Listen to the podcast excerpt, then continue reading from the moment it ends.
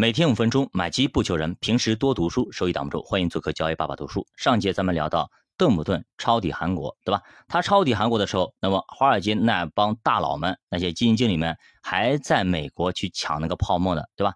最后的结果大家都知道了啊，最后泡沫破了，很多人都废了啊，就这个情况。那么邓普顿在这本书的最后也聊了一下债券到底该怎么投资。其实股票跟债券在很长时间它就是互补的。有些人说啊，债券和股票是相反的，并不一定啊。股票涨，债券跌；股票跌，债券涨。大部分情况下，百分之七十的情况下吧，都是这样的情况。但是呢，也会有同涨和同跌的情况，一定要记住啊，同涨同跌的情况也会存在的。比如说，我们在二零二零年的有段时间，对吧？债券稀里哗啦跌的，对吧？股票也在跌，都在跌，而且债券违约等等。那当时呢，市场是一片恐慌的啊。当然，我记得我们河南一个永煤啊，就是我们上期的一个永煤集团，好像是也出现这种债券违约，国企啊，国企也也敢出现这种情况。后来国得亏是国家发话了，你们这些国企千万不不能给我搞债券违约。啊！啥叫债券违约？兄弟们知道吗？就是借钱不还，就是别你借给别人的借条，你说我这借条没用了，我不还了，大概就这么个意思。你如果说你一家企业不还了，以后其他一些好的企业、诚信的企业，他去想发债券，有人买吗？还有人敢买吗？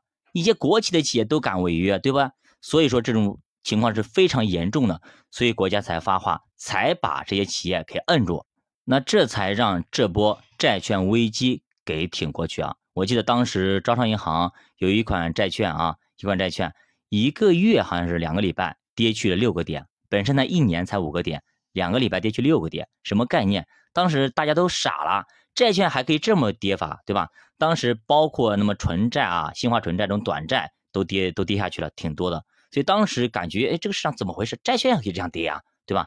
说实话，那个时候我还是买了一点的啊，我觉得，哎，债券应该不会这么跌啊，一年才百分之五，对吧？这一个几个呃几个月，或者是甚至很短时间，就竟然跌了。那么四到五个点，甚至六个点，那个时候我倒是加了一部分啊，确实加对了啊。那当时确实加的时候也感觉，哎，加完之后它还在跌，就很尴尬啊。但是时间拉长，发现，确实是短期的一个小的波动啊，都会过去。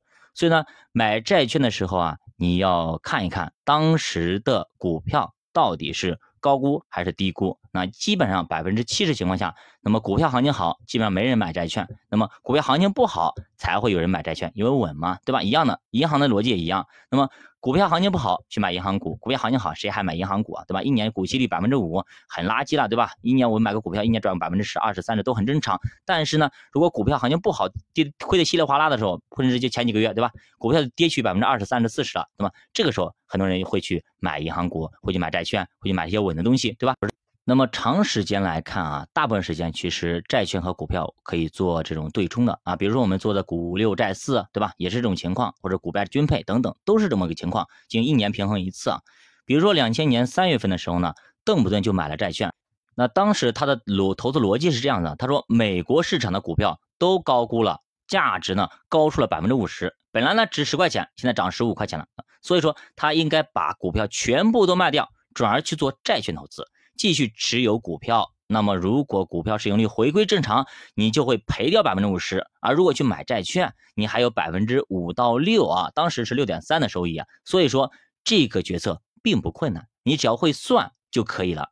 当时邓普顿还有一个预测啊，他说就是一旦泡沫破了，股市崩了，也就是互联网泡沫崩了。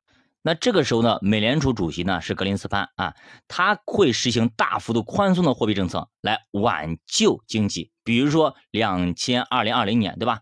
疫情来的时候，那么他们也是降息，一降到底，对吧？来进行一些宽松的政策来刺激经济，到时候利率下行，降息，对吧？那么债券市场将会迎来更好的春天。所以这种逻辑很简单啊。其实我们稍微会一点投资，都会去想到这种逻辑，对吧？我们做题肯定是每个人都会做对，但是现实生活中操作并不会这样啊。那这种事情历史上有没有？其实我们可以看到历史上那些伟人怎么做，我们现在照着做就可以了。比如现在我们照着邓普顿做，那邓普顿他有没有一些历史的案例给他做呢？其实也有啊。比如说一九八七年和一九九八年已经连续出现过这样类似的情况，哎，美联储总会第一时间站出来下调利率。那么这么看啊？债券在股市最危险的时候，不但可以保护我们的财富，还可以让我们赚到钱，一年百分之六，不香吗？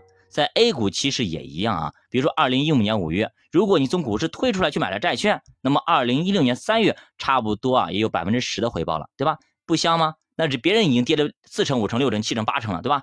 那就是像那个创业板从六千一百点跌到一千六百点，什么概念？咔咔咔从脚踝脚踝这里斩了，对吧？但是你买了债券，甚至不赔钱，还赚了百分之十，你说你不香吗？所以在这期间，那么大家都知道，股市血雨腥风啊，跌成那样子，每个人都傻眼了，对吧？你六你有六十一万进去，最后变成了十六万，就是这样一个情况。所以说每个人都懵逼了，觉得中国股市就是垃圾，就是一坨屎。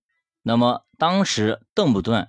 这种股债套利的方法，最后有没有如愿呢？他有没有赚到钱呢？他赚了多少呢？我们下节来继续接着讲。小巴读书陪你一起慢慢变富。如果大家对投资感兴趣，可以点击主播头像关注主播新米团，跟主播一起探讨投资智慧。再见。